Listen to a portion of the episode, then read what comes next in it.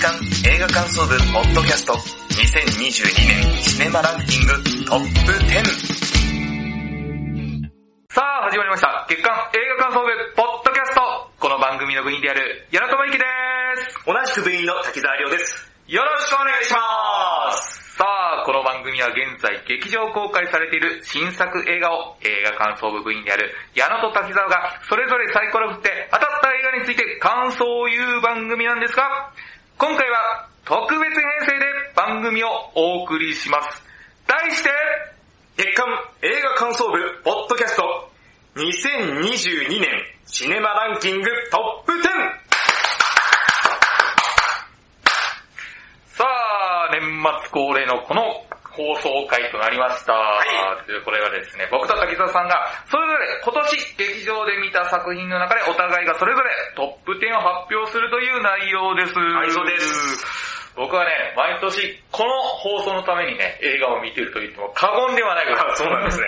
これが言いたくて映画館に行ってます。そうなんですね。いや、これ大変なんだよ。いやー、大変でした今年いやは。もう今年も大変ですよ。はいワールドカップで森保監督が26人選ぶ気持ちがわかりますよ。あ、そうなんですよね。僕も、いい作品が多すぎて、10本に絞れなかった。無理ですよね。外すのがね、はい俺なんか、僕が外したのは、はいカズと北沢なんですけど、それそれそれ。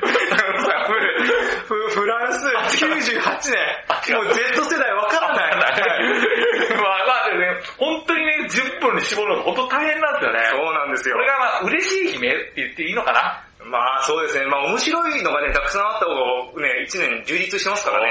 本当心苦しいというかね。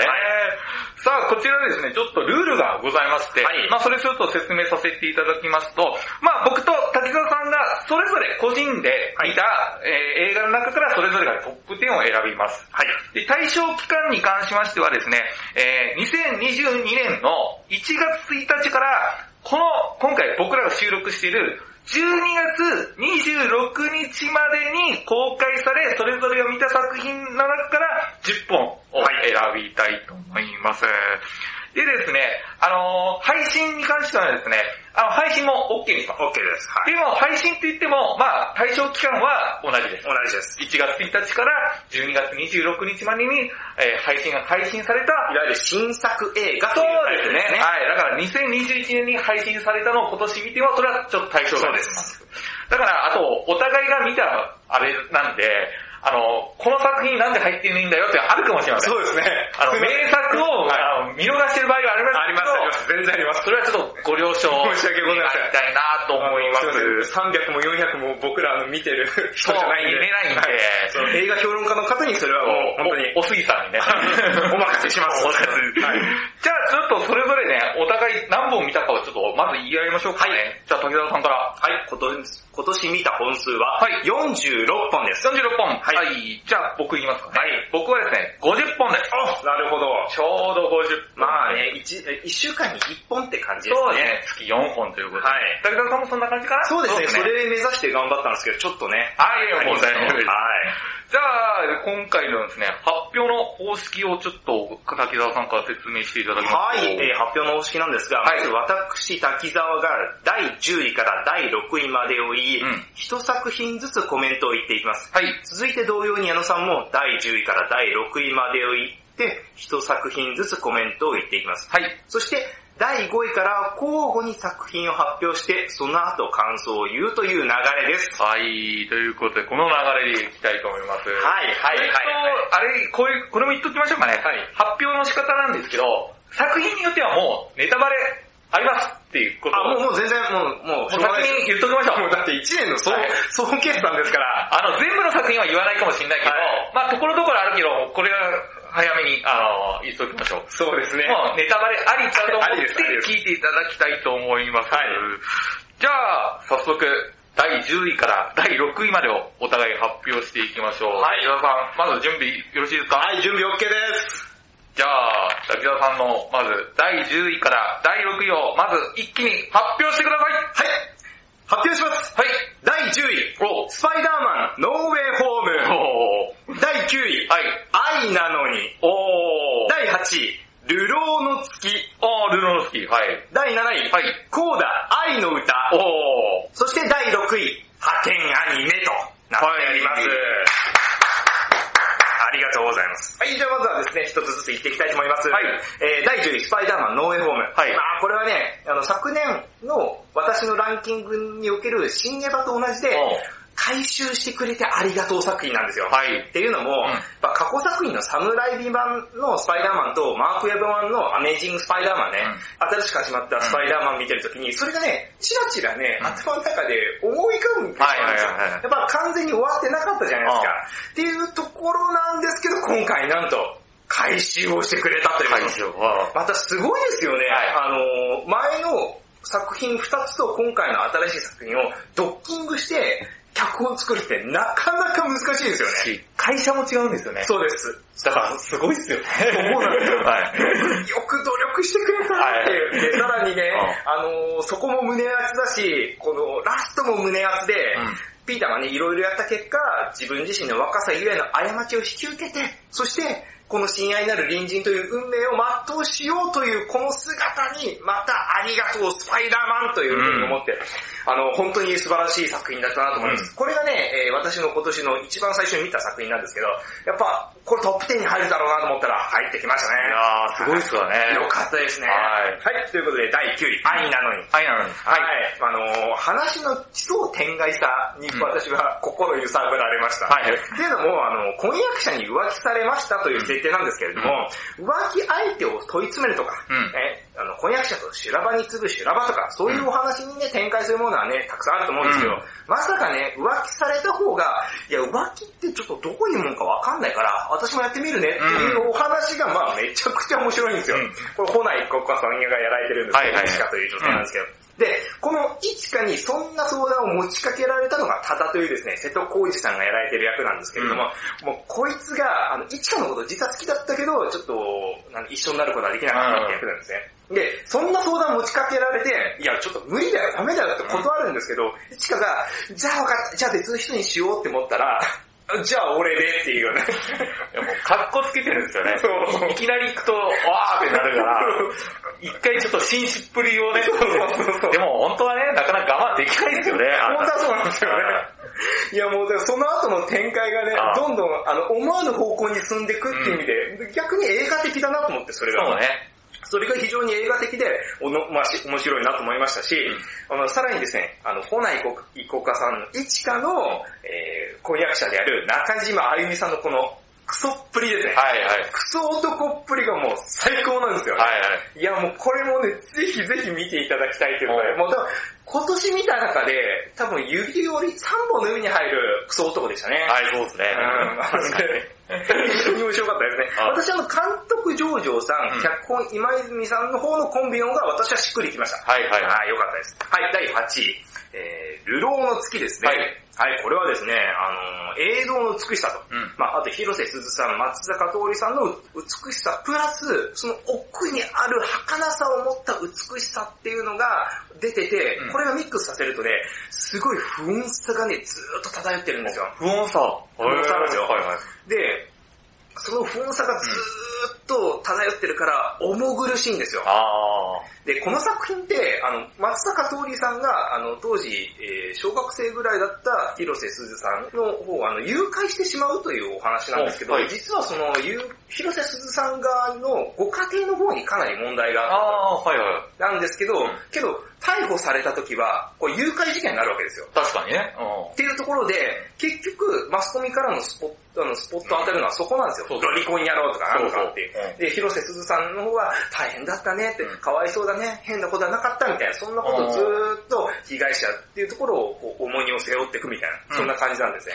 けれども、実際はまた違ったというところで、はいはい結局人って見たいものしか見ないと。ん。うん。そう、見たいものを見たいようにしか見えないっていうところを、すっごくえぐり取るように描いた、まあ、あの、今の人間社会とか、あの、その、まあ、SNS とか、ネット社会のもう嫌な部分をこう丸出しにしたような一本なんですよ。で、特にですね、この広瀬すず、松坂桃李を食ってるぐらいうまかったのがまあ横浜流星君なんですよ。はい。あの、広瀬すずちゃんの婚約者役なんですけれども、こいつがもうクソ DV 男なんですよ。はいはいはい。途中からどんどんマウントを取ってきたりあもうそれがね、もう気持ち悪いんですよ。で、そこから逃げていくんですけど、それを追っていくうん。横浜流星ってとこで、今年ね、一番の白紙の演技をしたのは、僕は横浜流星君だと思いました。はい。こここの流浪の月の横浜流星君、ほんと素晴らしいです。はいということで、第7位、第7位愛の歌ですね。はい。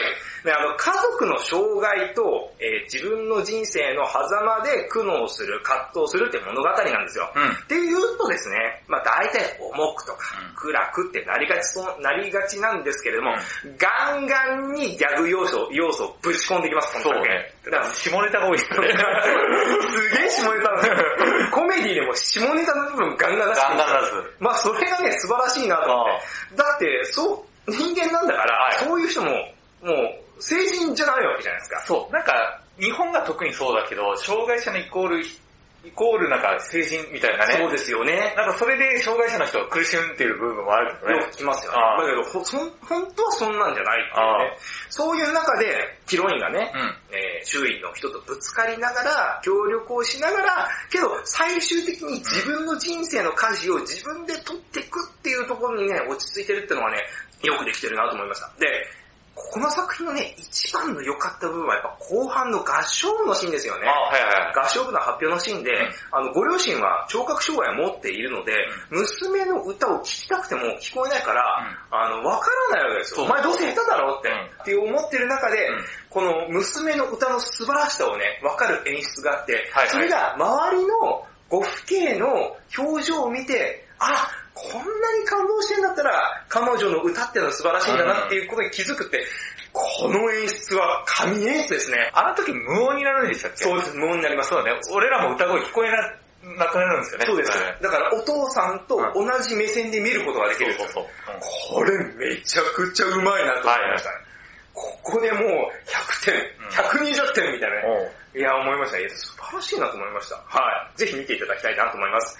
えー、そしてですね、はいえー、第6位、派遣アニメです。派遣アニメはい、この作品はですね、2022年の6月号で私が感想を言ってるので、詳細もそちらでちょっとお聞きいただければと思うんですけど、かいつまんでお話ししますと、はいまあ、この作品何が良かったかって言ったら、劇中アニメのクオリティの高さが、この映画をどれくらい真剣に作られているのかがよくわかるんですよ。うん。で、実際に、そのアニメをよく作られてる制作会社とか、えー、アニメのその声優さんっていうのを起用しているっていうのは、結構相当な労力だと思うんですよ。うんだって実際に他の実写パートもあるわけですから。けどそこもちゃんとチェックしなきゃいけないってことで、結構苦労だと思うんですけれども、これほどまでに劇中のアニメを仮にね、作り込まなくても、例えばね、まあ昔、ベックという映画がございまして、はい。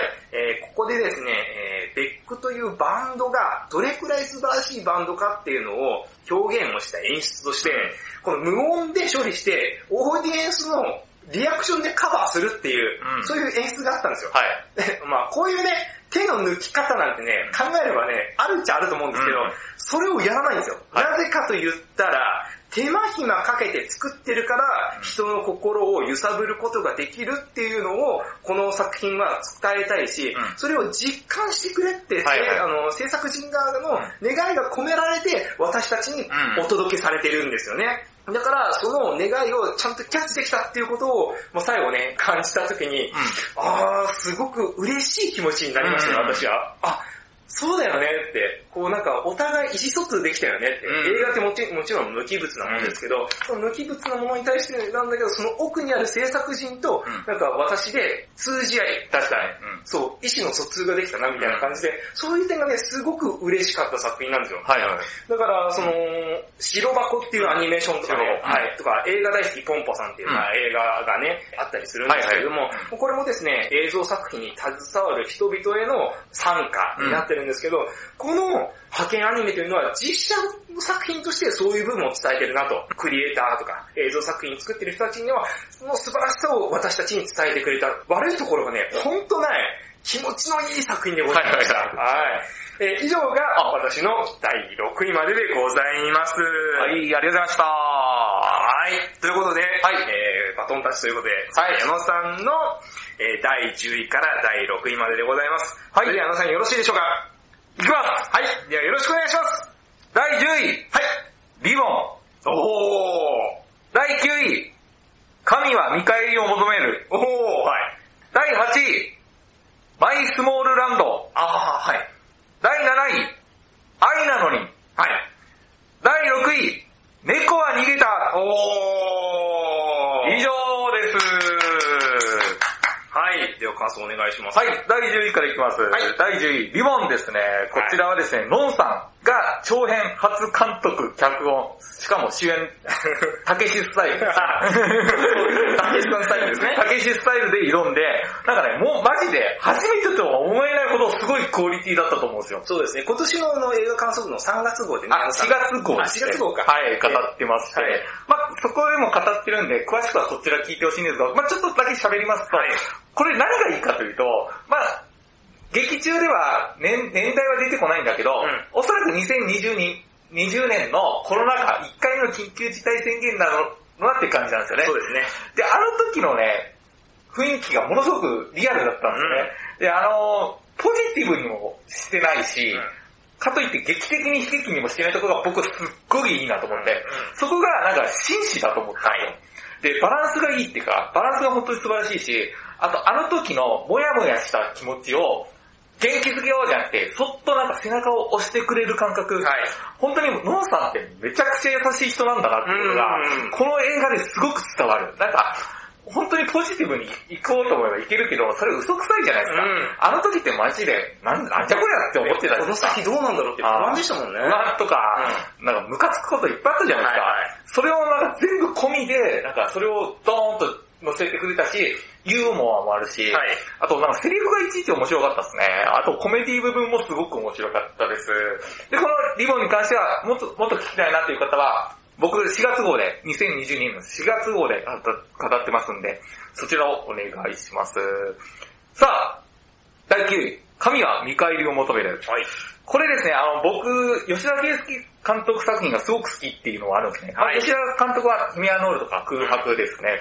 えー、あとね、僕ね、この、ポップなんだけど、ダークに行く話がすごく好きなんですはいはい作風的に。今回マジでそうだったじゃないですか。そうですね。最初、開始結構早い段階でキラキラ演出確定しましたよね。そうそうそう。はい。まあ、吉田さんのお箱でもあるから、今回久しぶりにこういう徹底的にポップからダークに行ったなって感じがあって、僕、やっぱこの作品見て、ポップにな、だけどダークの作品好きなんだなと、うんこういう作品好きなんだなってことを改めて言われたし、あとこれ設定がいいですね。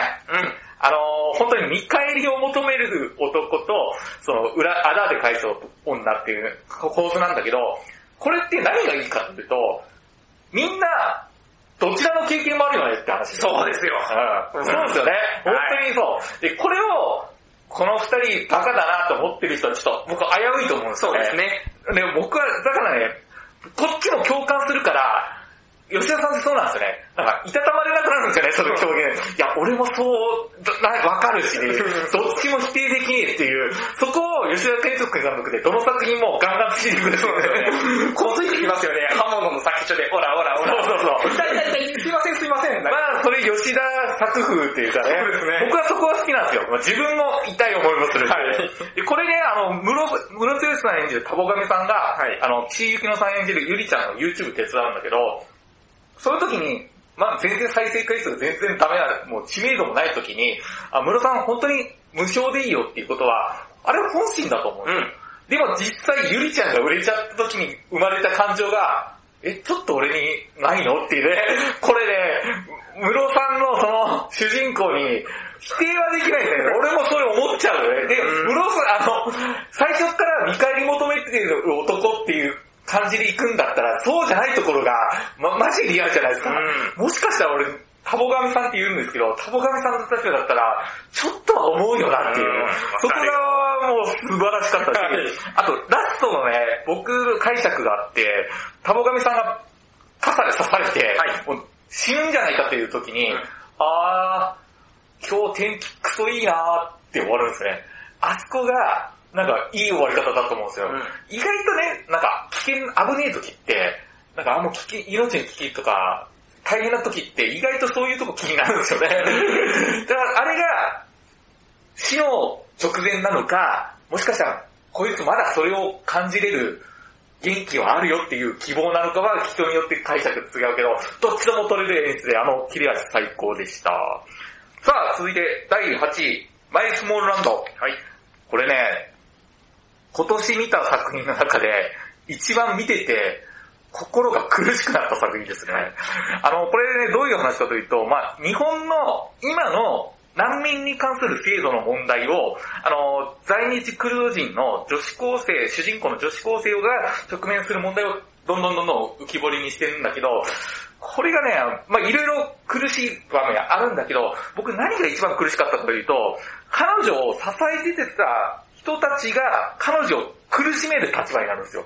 どういうことかというと、例えばね、あのー、コンビニの、この主人公のサーリャって言うんですけど、女子高生は、まあ弟くんと妹さんがいるから、家族も養っていかないといけないから、コンビニで働いてるんですね。で、その店長、コンビニの店長は優しいんですよ。これ藤井隆さんが演じてるんですけど、でもね、あの、在留資格がなくなっちゃうんですよね。だったら、その店長はどうするかというと、首にせざるを得ないんですよ。うん、働かせたら不法っていう、捕まっちゃうから、もうこれが苦しいですよ。で、店長も本当は首にしたくないんですよ。でも首にせざるを得ないんですよ。だからこの制度のせいで、なんていうの、彼女を支えたい人を苦しめる立場になる、これがものすごくきつくて、これが結構ね、何個もあるんですよ。で、なんかね、この作品をやっぱ考えるきっかけになりましたね。あのー、この作品見るまでこの難民の関する制度って、正直僕無知だし、周りにいないから関心がないから、これちょっと考えないとダメだぞって思ったきっかけになったし、で、結構ずっと重い作品なんだけど、あの、主人公ともう一個高校生の男の子の恋愛模様がね、なんか、唯一光が輝くというか、なんかね、儚いんだけど、可愛らしい部分があって、これ本当に素晴らしかったです。主人公を演じた、え、サーリャの主人公を演じた方と、ソータっていう、奥平大天っていう方が演じてるんですけど、これがね、ほんと素晴らしい。あ、主人公の人、嵐里奈さんね、本当にね、演技そんなにやったことないらしいんですけど、細かい表情、マジで素晴らしいです。このマイスモールランドぜひ見てください。あの、難民に関する制度に関して予備知識なくて全然大丈夫です。僕予備知識なかったけど、これすごくわかりやすいし、ストーリーとしても面白いんで、あの、ぜひね、これ全世代見てほしいです。マイスモールランド。ぜひ機会があったら見てください。ということで、続いて第7位、愛なのにこれ、先ほど竹澤さん言った通り、ジョジョ秀夫さんと、えー、今泉さんのコラボ作品でして、はい、えー、ジョジョさんの監督で今泉さんの脚本なんですけど、やっぱね、僕、今泉、今泉作品の好きなところは、まあ、登場人物、もう性格とか関係性とかダメなんだけど、なんか可愛らしく見えるんですよね。めちゃめちゃ可愛らしく見える。で、今回の作品もそうだったじゃないですか。うん、結局なんか全員好きになっちゃうってダメなんだけどね。うん、いや、特に先ほど中島彩さん言ったんだけど、中島彩さんのイメージとか、見た目とか、声とかを全前振りにしたオチで、もうみんなが中島あゆみさんのあの、イメージを、もう究極に 前振りにしたオチがあって、あの時のね、中島あゆみさんのリアクションが最高でしたね。あらーって、あらーってなんだよって。ベッドの端でね、こうなんかあの、あの、明日のジョーの最後みたいな感じで、こうし、うなだれてるんですよね。そう、これ最高でしたね、愛なのに。はい。すごい面白かったです。で、6位、あ、これもですね、このコラボ企画の2作目ですね。はい、これは今泉さん監督されてジョージョ監督なんですけど、これも先ほどと同様にね、やっぱね、全員性格とか関係性ダメなんだけど、めちゃくちゃ可愛らしく見えるんですよね。で、最後の4人の関係性がね、もうこれ絶対うまくいかないだろうって普通は思うんだけど、なんかね、幸せになってほしいなって思っちゃうんですよね。結局、この4人マジで幸せになってほしいって、なんか、そう思わせただけで勝ちないような感じがするんですよね。だから、4人のこと好きになっちゃうし、あとね、あの場面良かったなと思うのが、あの主人、あの、アコと、えー、まつぐ、えー、前熊克也さんが演じてるヒロ君が夫婦なんですね。はい、で、二人がデートで、カラオケで、あなたに会えてよかったアコちゃんが歌うんですよね。うん。で、その場面が一回出て、後半にまた出てくるんですその場面が。実はあなたに会えてよかった、こういう意味で歌ってましたよって感じがね、ものすごく切ないんですね。あの歌、あの時、あなたに会えてよかった小泉京子ね。あの時前半で歌ってたのをそういう意味で歌ってたのっていう、ここも本当素晴らしかったです。レコーディングですっげえ面白かったです。以上が、えー、僕の第10位から第6位まででした。さて、この後はトップ5の発表です。その前に少し休憩です。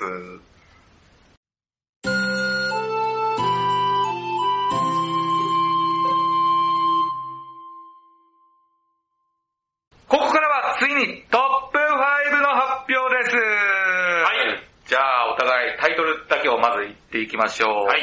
じゃあ、武田さん、第5位は、リボンです。おおここに来ましたか。はい。矢野さん何でしょうかラブライフです。おーじゃあ、武田さんから。はい、えー、リボンの感想ですね。はいえー先ほど矢野さんがおっしゃっていただいた通りですね、えー4月号で矢野さんがですね、あの、はい素晴らしい感想を言っていらっしゃるんで、ちょっはいとそちらも聞いていただければなと思います。で、私はですね、ちょっと感想言ってなかったんで言いたいと思います。はいで、まあ見る前はですねあ、まあ僕、ノンさんって感覚タイプの天才の人だなと思ったんですよ。俺も思った。そうただ、アート映画になるんだろうなと思って。そうなんですよ。それがね、見たらびっくりなんですよ。まあ、最後までもちろん丁寧に書かれてはいるんですけれども、うん結構王道ですごくわかりやすい映画に落ち着いてるところで、え、これ初めての作品なんですか？って。びっくりしました。そこがまず、あの、ドヒャーって思いましたね、映画館で見て。で、本当ね、あの、ノンさんって表現することに対して誠実な方なんだなっていうのに受け取りましたね。わかるわかうん。で、この作品ね、さっき矢野さんも言った通り、2020年の4月5月の第1回の緊急事態宣言の時を描いてると思うんですけど、うんもうその時をね、すごく鮮明に思い出してくれる、思い出させてくれる。そうね。やっぱり2年前のこと、ちょっと薄れてるなってのを見てる時に見ながら、わあ、あ、あったあったこういうこと、あったあったこういうことっつって、あ、たった2年だけど俺ちょっと薄れてんな記憶がって思っちゃうんですよね。で、それを思い出させてくれるあの表現たくさんあって、一番がね、街が異様に静けさ。静かなんですよ。静かだったね。で、私結構じあの、今住んでるところが、あの、通学路だったりとか、はいはいはい交通量もなかなかあるところなんですけど、その時ね、やっぱ車の通りとか子供の声ね、聞こえなかった。そうそう。でそれで、え、こんなに静かなんだって思ったことを思い出したし、あと、この、無意に時間が過ぎ去ってしまうっていうね。そうそうそう。ああ、そうだった、そうだった、なんとなくそう、寝て、うん結構、あの、遅くに起きて、あの、洗濯物干してって、わかるわかる。で、気がついたらなんか3時過ぎぐらいで、あれ？って。で、これドラマチックにするんだったら、ノンさんって芸術好きじゃないですか。はい家でも頑張って絵描くって言うけど、ノンさん実際はなんか絵描く気ないんだよね。そうなんですようんそこがなんかリアルでよかったですね。めちゃくちゃリアルですね。で、こういう風に結構その、ゆったりとしたテイストなんですけど、うんしかしですね、シリアスなシーンがいくつかあって、そうそうそうこれがですね、あのー一瞬一瞬なんで、結構ね、映えるんですよね、逆に。そうそうそう。そうね。あの、いいアクセントになって、その中でも私が2つピックアップしたいのが、うん一つがね、ノンさんが山下リオに切れるシーンっていうのがあるんですよ。これ大学の駐輪場なんですけど、で、なんで切れるかって言ったら、あの、山下リオさんが、その、緊急事態宣言なんで、うん。大学やってないんですけれども、そこに侵入して、夜な夜な自分のアート作品を作り上げてたってことが、うん。こう、わかるんですよね。はい。で、そこに対してノンさんが、いや、みんな我慢してるのに、お前一人だけ好き勝手してんじゃないよってことって怒るんですけれども、けど、それで、その怒り見てると、その奥にもまた、なんで怒ってんだろうっていう、その奥行きがある怒りで、うん。それはね、私読み取ったのが、あのね、矢野さんが今言った通り、山下理央はアート作品の、あの、アート表現してるじゃないですか。なんですけど、それに比べて、なんと自分は情けないことかああ、はいはい。と。なんで私は手が動いてないんだっていうことの怒りも増幅してんだろうなめちゃくちゃよくわかって、うんあー、これは相手にも怒ってるけど、不甲斐ない自分自身にも怒ってる怒りだってうん。分かった時に、うわー、すごく人間らしいと思い確ましたね。で、もう一つ、あの、起こるシーンなんですけれども、これ、自分にとっては作品だけど、お母さんという一番身近な他者にとってはゴミということ。これがね、結構、軽いパンチの上でハードパンチだなと私思ってて、その世の中ってまあシリアじゃないですか、その時って。非常にそうね緊急事態宣言で。特に芸術に関してはね。そう、コロナ禍になって、で、その中で芸術っていう、まあ、実用的じゃない、世の中にとって役に立つか、即効性があるかといったらそうではないっていうものに対して、すごくね、区別されてしまうんだなっていうところをね、描いてて、で、それが、お母さんっていう、うん。一番近い他者にそう言われたってことは、他の他者はっていうことになるわけですか。ってなると、この自分がやってきてることってなんだよっていう、ここもやっぱりさっきあの、沸点に達した怒り怒りが山下理央に対しての怒りなんですけど、うん。そこまでの徐々に、その段階上がっていく怒りの一つだなって思ったことと、あと、やっぱりこれってめちゃくちゃそういうことやってる。矢野さんなんてね、お笑いっていう表現やってるから、あの、わかると思うんですけど、そう言われたらすごく自己否定されてるじゃないですか。そうね。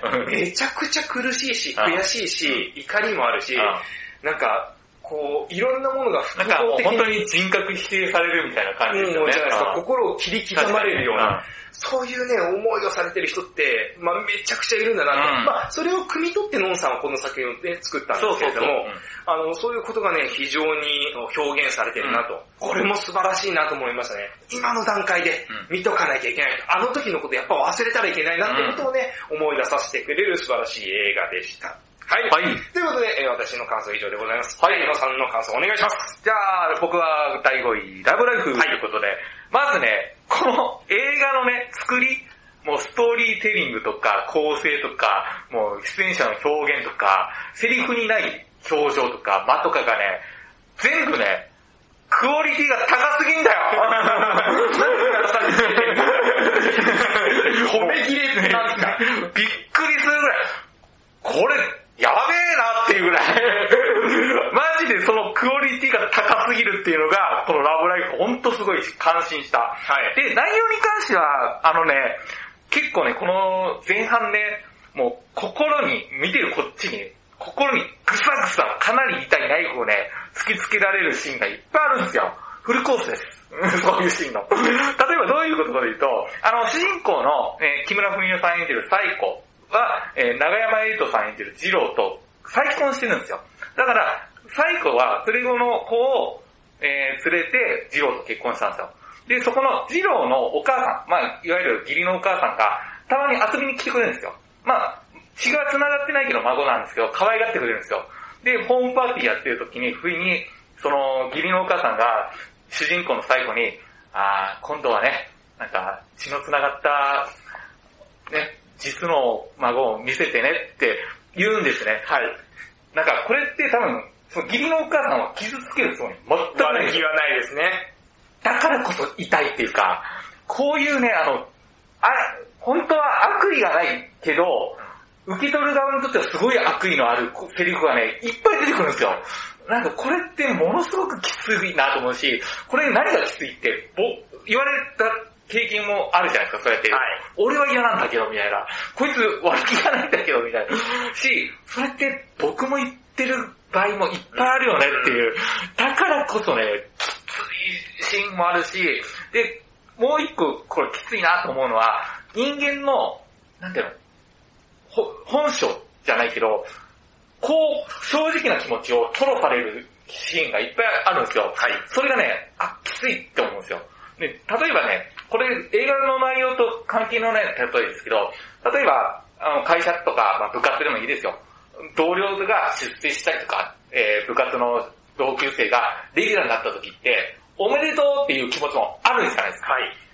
それだけじゃないじゃないですか、ぶっちゃけ。そうですね。嫉妬みたいなものそう。とかはい。、怪我しようって思うじゃないですか。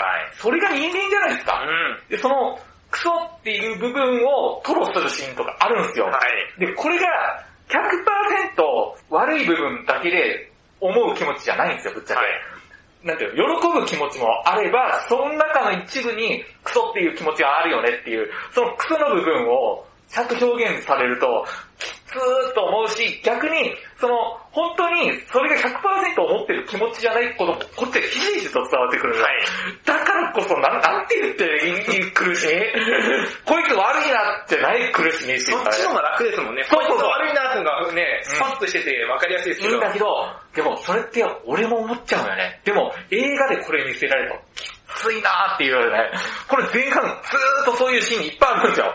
で、さらに中盤にかなりショッキングな事件がバーンと起こるんですよ。これもびっくりしましたね。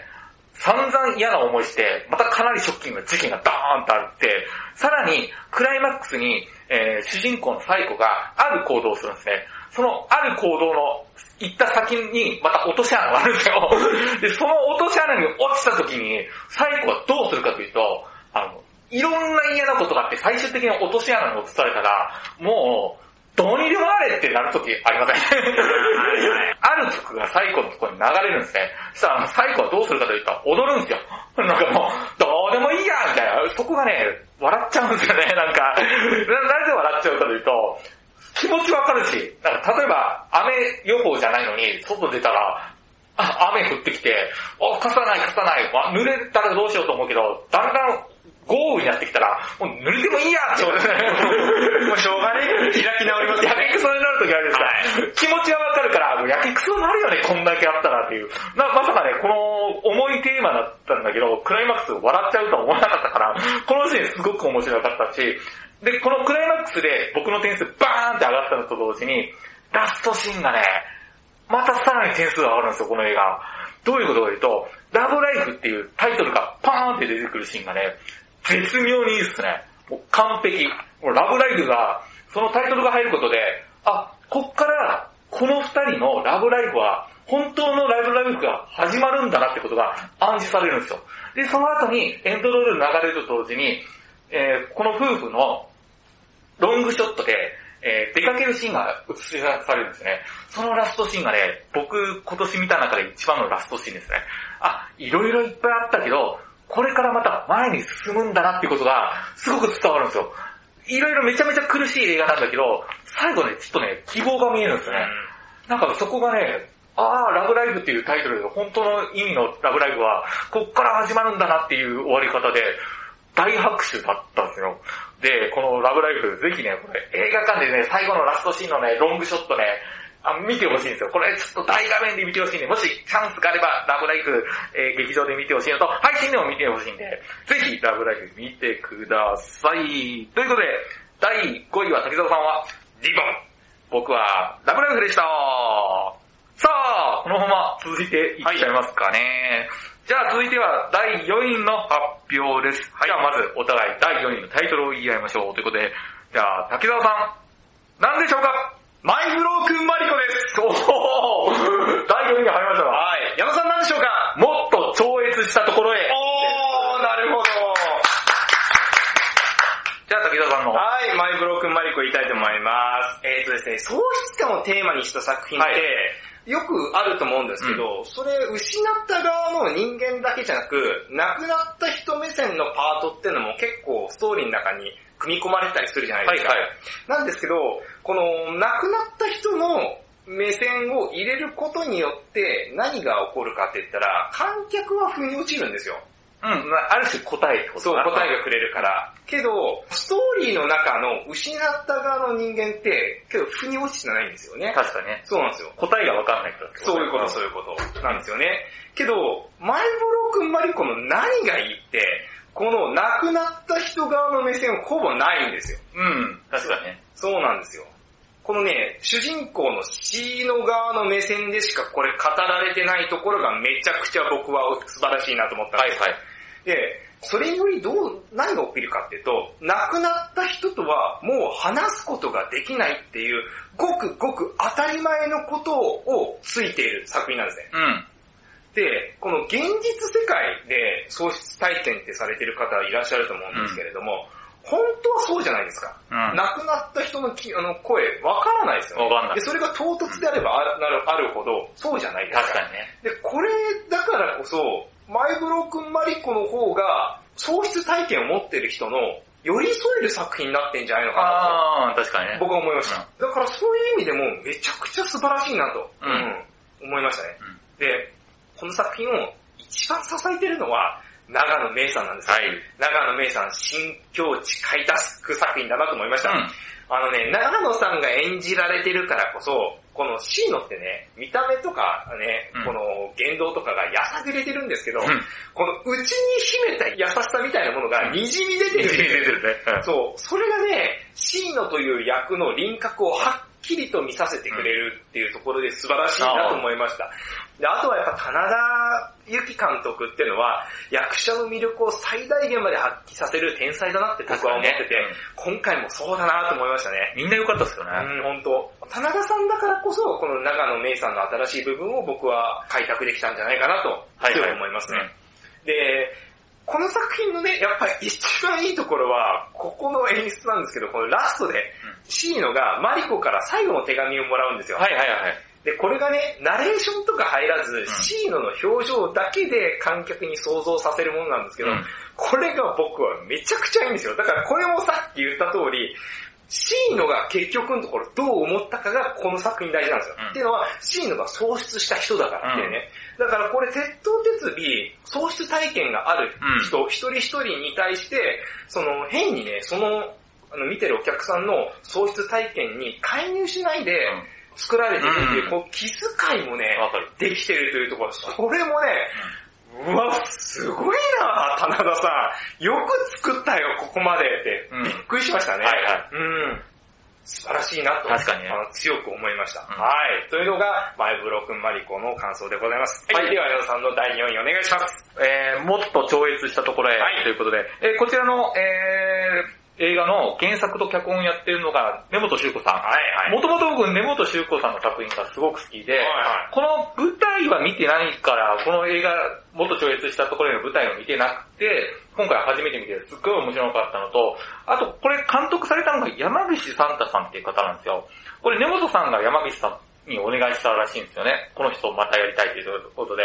やっぱ演出も良かったですよね、ぶっちゃけ。で、この二人のタッグ、僕ドラマで見てたんですよ。えー、で、これ、2017年にテレ東でやってた、下北沢大ハードっていうはいドラマがありまして、はいこれ各は、毎、各は毎回出演者も違うし、お話も違うんですよ。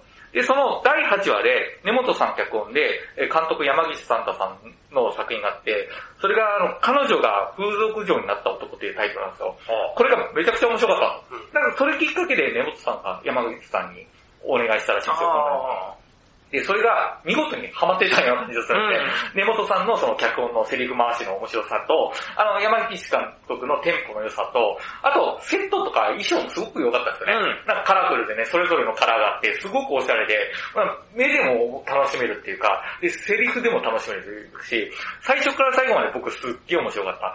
で、前前半は4人の女性のもとに、それぞれダメな男が4人ついてるって話なんだけど、見てるとね、これ、お僕男性側からすると、はいうわーみたいな。このダメ男が、なんか、はい。ダメだなーって、なんか一概に説教できないというか、うんこれ俺もわかるっていうか、やっちゃいそうだなみたいな、あそこまでやんないけど、あ、やっちゃったことあるかもしれないっていう、なんか、反省しちゃうっていうかね、そこが面白かったですね。なんか、男ってマウント自然と取っちゃうな、みたいなね。自信がないものね。自信がないものそう取っちゃマウンうしトを取りがちという。女性ちょっと舐めてんなっていうね、はいセリフの微妙な感じでね、はい自分がやばい状況になった時に、ちょっとマウント取ったりとか、うわーみたいな。そこは前半はすごく反省したのと、でこれやっぱ最後のクライマックスがいいですね。もう、あの、立て込んでますよね。ダダダダダダンっていう感じ。最後のクライマックスでぶっ飛んだ設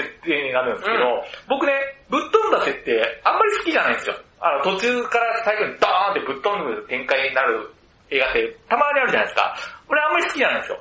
でも今回のはね、なんか良かったなと思うのは、理にかなってたような感じがするんですね。この作品で。で、ななぜ理にかなってた、かなってたかというと、やっぱり、その女性4人が男性、えーダメ男4人を、えー切り離すシーンがあるんですよね。で、ダメな男に説教して、やっと別れることができたっていうシーンがクライマックスにあるんですよね。あの、クライマックスの前に、本当のね、前にあって、なんかそこのシーンでも成立してたような感じがするんですいや、よね。ほんとそう、だってその後エンドロールが一回流れ流れるんですよ流れ始めるというか。。で、正論をぶつけるんですよ。あんたしっかりしなさい。ちゃんと自分で働きなさい。とか言って、正論吐いて、なんか、それで終わったら、あ、女性も独り立ちできたんだなっていう終わりじゃないですか。はい。あ、それでいいなと思ったけど、なぜぶっ飛んだ設定になるかというと、それでも好きなんですけど、っていうね。なんか、それ、なぜあの時別れようと思ったのかっていうと、その4人は、ああの、世間体とか、絶対これ常識的に、あの、もうこの人と一緒になったら私不幸になると分かってても、好きっていう感情は抑えきれないよねっていう感じで、はいで、前田ちゃんが、あ、このままだったら何も変わんないじゃんって言うじゃないですか。好きっていう感情を、あの、優先させたんですよね。はい。だからこそあのぶっ飛んだ設定に持っていくんですよね。だからそこの理にかなってるところが良かったし、あと、これもっと超越したところへっていうタイトルがすごく良かったなと思うのが、あの、根本さんがこの作品作るときに、この恋愛模様を考えて考えて考えたオチが出たと思うんですよ。うん。やっぱり、いろいろ正論派けど、好きっていう感情って、やめられないよねっていう、その常識に従うことによってどうなるかっていうことに、行った先が、あの結末だったような感じがするけおこれタイトルとものすごくバッチしてて、あの、展開ももっと超越したところに行っちゃったじゃないですか。もう僕はね、あそこのシーンはね、あの、アベンジャーズだと思って ます。あ、アベンジャーズでしたね。おーみたいなね。お、共演みたいなね。あそこになったし、あと、あのぶっ飛んだ設定になった時に、あの、やっぱり彼女、彼彼らと付き合いたいっていうことに戻る時に、あ、いいなと思ったのが、あの、やっぱり好きでしたっていうことを、正論、なんかね、自分なりに、なんか理由付けしてくれるんですよね。そうね、そのまま言うとちょっとなんか恥ずかしかったりただ感情にねちょっとあのね、あの単価切った手前毎回切ったし、世間体的に、はいこの、で自分自身をごまかすために、はいなんか、ただ言う、正直に言えばいいじゃないですか。はいやっぱり好きです。ダメだけどあなた好きです。じゃなくて、いや、これ、か今、彼が、彼のために、いや、私が付き合わないとダメなんじゃないとか、理由付けしていくんですよね。いや、そそこがもう人間らしいというか、それ分かるっていう、いや、なんか、なんか自分でも正当化したいんですよね。そう、己を正当化するためにいろいろな理由をね、並べていくっていう。これちょっと話飛んじゃうけど、やっぱ僕、コメント欄とかあるじゃないですか。はいはいなんか事件、芸能人が不倫しましたとかいう時に、コメント欄見てて、あれってな何が一番コメント力を沸かすかというと、やっぱみんな正論悪でしょ自分は違うよってことを、自分は正しい人間なんだってことが、あれ優越感に浸れるんですよね、ぶっちゃけ。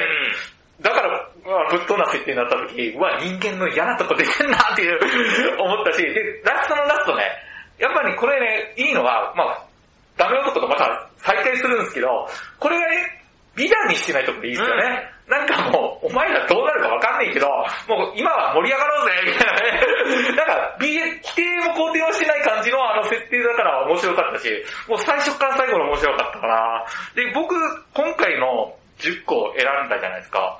一番進めやすいのは僕もっと超越したところかな。まああのー最後は嫌いっていう人がいるかもしれないけど、見てほしい。見て反応が気になるかなって感じですね。じゃあ、このもっと超越したところぜひ映画館で見てほしいな。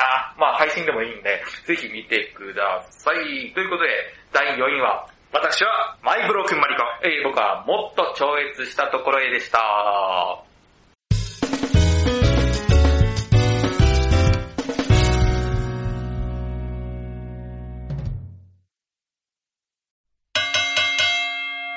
さあ、これからはついにトップ3の発表なんですが、滝沢さん、この音は何ですか？はい、このままいくと尺と配信の容量が膨大になってしまうので、え今回はここのまま、えここまでです。じゃあ、来年ということで。